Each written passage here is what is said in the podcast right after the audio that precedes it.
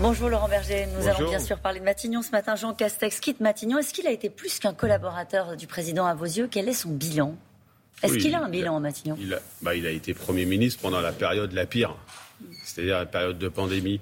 Et pendant cette période-là, il y a eu euh, de la protection euh, des entreprises, mais il y a aussi de la protection euh, des citoyens et des travailleurs. Donc voilà, moi je, tiens à le dire, c'est une personne avec qui écoutait, qui, avec qui on pouvait avoir des désaccords, mais avec qui on pouvait construire. Donc je pense qu'il a un bilan et il est tout à fait respectable. On n'a pas été d'accord sur certains points, mais je crois, pas qu'il, je crois qu'il a apaisé d'une certaine manière dans un moment qui était assez compliqué.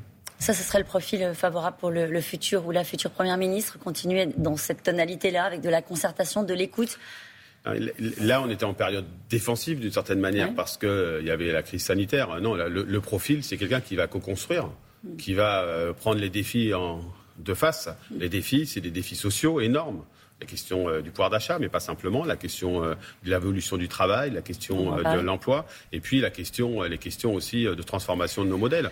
On voit bien qu'on est, regardez, c'est la météo encore ce matin, enfin on a un vrai problème de, transition écologique à, mener de façon délibérée. Donc il va falloir quelqu'un qui écoute et qui co-construise. Mmh. Il faut que ce soit une femme? Écoutez, je ne sais pas, mais ça serait quand même bienvenu que dans notre République, enfin, on n'est pas à se poser la question que ce soit naturel. Et je crois que naturellement, moi, je trouve que ce serait bien qu'il y ait davantage de femmes au poste de responsabilité. Hmm. C'est pas, c'est pas secondaire.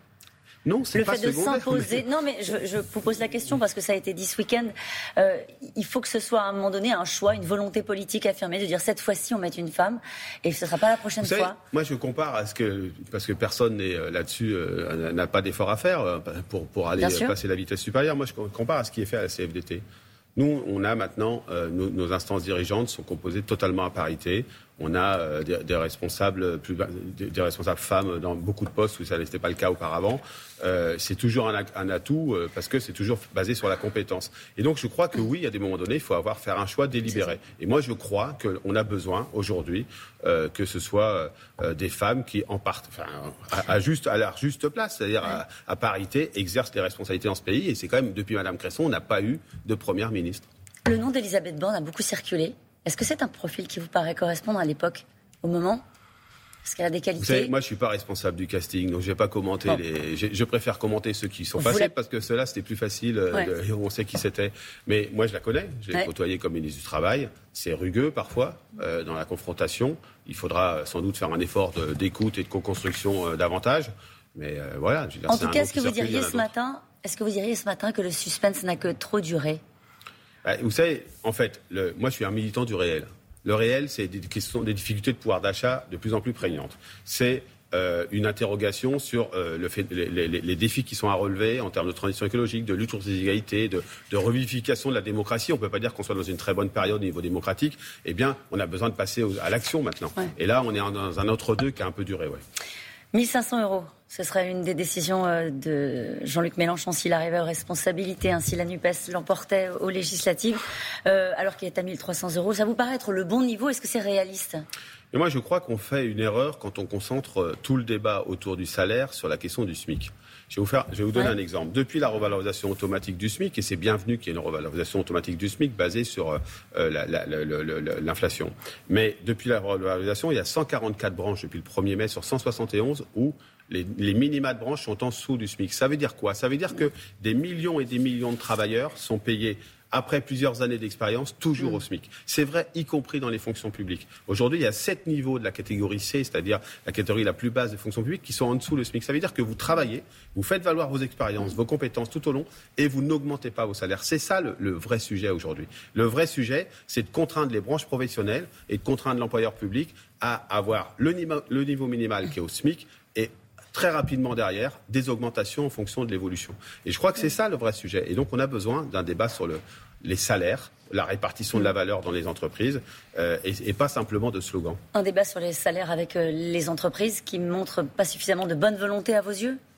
Sur ah, l'augmentation des salaires, ça fait depuis septembre dernier qu'on parle de la nécessaire augmentation des salaires. Il y a eu des augmentations, si vous voulez. En fait, on a un double phénomène. On a, on a il y a eu des augmentations dans un certain nombre de branches, dans un certain nombre d'entreprises, sous, le, biais de la, par la pression qu'on a exercée, notamment par la négociation collective. Mais il y a, on est rattrapé par l'inflation. Et là, il n'y a, a, pas a pas assez de boulot qui est fait, c'est sûr, dans les branches professionnelles. Il faut contraindre les branches professionnelles à avoir des minima de branches qui soient au SMIC et pas quand au-dessus. Il faut contraindre, ça veut eh bien, dire quoi il faut les contraindre à négocier dans les trois mois, quand il y a une revalorisation qui du SMIC. Les syndicats L'employeur, l'État doit, bah, doit contraindre et, à défaut, euh, regarder comment les aides versées aux entreprises sont conditionnées à de la vivacité. L'État peut contraindre les entreprises L'État, il verse des aides aux entreprises. Hein il, il, il, octroie même des allègements de cotisation jusqu'à 1,6 fois le SMIC. Eh bien, si vous dites, écoutez, si vous, vous, continuez à avoir des niveaux en dessous du SMIC dans vos, vos niveaux de classification, on va revoir les dispositions de, de, de versement d'aide. vous savez, le problème aujourd'hui... Oui, le problème, le donnant-donnant. Aujourd'hui, le problème dans euh, pour nombre de Français, c'est de pouvoir boucler les fins de mois. Mm. Et ce n'est pas un ressenti. C'est une réalité. C'est une réalité concrète pour nombre de travailleurs, qui sont notamment ces travailleurs essentiels, qui ont été là pendant tout le confinement et euh, qui aujourd'hui ont le sentiment qu'on se moque d'eux parce qu'ils ils sont cantonnés à des bas salaires, voire à des niveaux Quand vous dites on, en dessous. C'est qui on? Eh bien, Je crois que les entreprises, un certain nombre d'entreprises ou de secteurs professionnels ne jouent pas le jeu. je crois que bah, ah, rentrons dans le détail, parce qu'il y a eu des négociations qui ont été menées, vous l'avez dit, il y a certains qui ont joué le jeu, qui ne jouent pas le jeu bah, La propreté ne joue pas le jeu. Euh, il y a un sujet autour des banques aujourd'hui qui ne jouent pas le jeu. Euh, il y a un sujet dans la, fonction, publique, euh, fonction publique, notamment territoriale, ça ne joue pas le jeu. Donc il y a un certain nombre de branches qui, ne fonctionnent pas. 144 sur 171, donc vous voyez, je peux vous en citer pendant un moment. il y a les salaires, naturellement, puis il y a aussi la question des prix. Le MEDEF dit qu'il faut passer aux mesures ciblées. On ne va pas pouvoir imprimer des billets éternellement, dit Geoffroy de, de Il a raison. Il faut passer aux mesures ciblées sur les aides euh, aux, citoyens. Je crois que c'est absolument indispensable. Sur les carburants, sur l'alimentation. Oui, il faut aider davantage ceux qui sont le plus en difficulté dans notre pays. Par contre, il faut des augmentations salariales pour tous les bas revenus aujourd'hui, pour tous les bas salaires. donc, euh, il a une part de responsabilité. Je crois que le patronat, il va pas pouvoir s'exonérer. Il s'est passé quoi pendant ce confinement? C'est vrai, on a soutenu les citoyens, mais on a beaucoup soutenu les entreprises. Et je, je vais vous dire, les syndicalistes, ils l'ont réclamé de soutenir l'économie. Maintenant, il va falloir rendre un peu. il y a deux cas de figure, c'est vrai. Il y a le cas de figure des marges qui sont réalisées. On sait qu'il y en a. Regardez les dividendes qui ont été versés, c'est bien parce qu'il y a eu des profits aujourd'hui dans les entreprises. Elles n'ont jamais été aussi fortes. Euh, pour certaines entreprises. Là, il y a un problème de répartition de la valeur créée euh, dans l'entreprise, de la richesse créée. Pour d'autres, il faut des soutiens euh, des, soutiens à, des revalorisations salariales. Et puis, il faut des mesures pour les ménages. Des ménages, et c'est vrai qu'on a, on a un petit problème, c'est que parfois on arrose le sable. C'est pas pareil d'aider un salarié à se rendre au travail. C'est pas pareil d'aider un salarié pour se rendre à son travail parce qu'il est obligé d'utiliser son véhicule personnel que d'aider quelqu'un euh, à partir en week-end. C'est pas la même chose. Euh, et donc, euh, donc vous êtes raccord avec MEDEF sur les mesures ciblées C'était oui, juste mais c'est pas que l'État qui doit faire. C'est aussi l'État, il doit impulser et les collectivités territoriales, par exemple, peuvent le faire dans les Hauts-de-France. Il y a une mesure ciblée pour les personnes qui, qui font plus de 20 km pour aller au travail. C'est plus urgent que la réforme des retraites. Bien sûr. Mais vous savez, d'abord, il n'y a pas de réforme des retraites. Non, mais il y a une volonté peut-être, non, quand même. Mais, mais, d'abord, il faudrait qu'on nous dise pour faire quoi? Pour faire bah, quoi? Pour euh, travailler jusqu'à 65 ans. Non, mais ça, c'est pas un objectif, ça. Ça, c'est ah un bah, chiffrage. C'est idéologique, euh, c'est juste parce que euh, c'est un slogan. le système des retraites, aujourd'hui, l'effet du, du baby-boom passé, il sera à l'équilibre. Donc euh, la question, c'est la justice dans le système des retraites. Si vous allez à 65 ans, vous pénalisez ceux qui ont commencé à travailler tôt, vous pénalisez. Vous êtes bien conscient que ça va être un peu votre sujet de la rentrée quand même. Euh, oui, mais je dis, je dis puisqu'on a parlé tout à l'heure du futur locataire ou de la future locataire de Matignon, je dis warning, warning, attention, attention. Dans un moment où il y a une tension sur la question du pouvoir d'achat, il y a des sujets qui ne sont pas réglés sur la question de l'organisation du travail notamment. Je ne suis pas sûr que c'est le moment d'aller mettre la, réforme des retraites sur la table. Vous dites warning, euh, ça ressemble à une menace. Non, c'est pas une menace parce que je suis jamais dans cette logique-là. Un avertissement. oui, c'est un avertissement. Une. Non mais, non, mais ça veut dire très clairement que la CFDT est opposée au report de la égale ouais. retraite. Tout le monde le sait. Ça, ça, a été une surprise pour personne. On l'a dit, y compris pendant la campagne.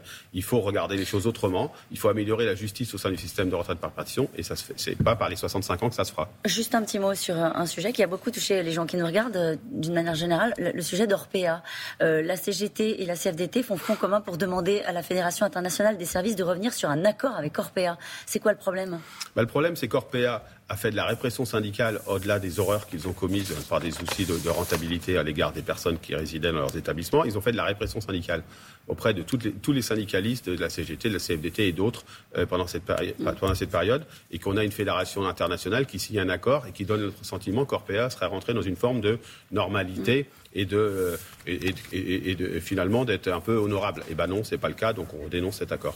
Merci beaucoup, Laurent Berger, d'avoir été mon invité ce matin. Merci.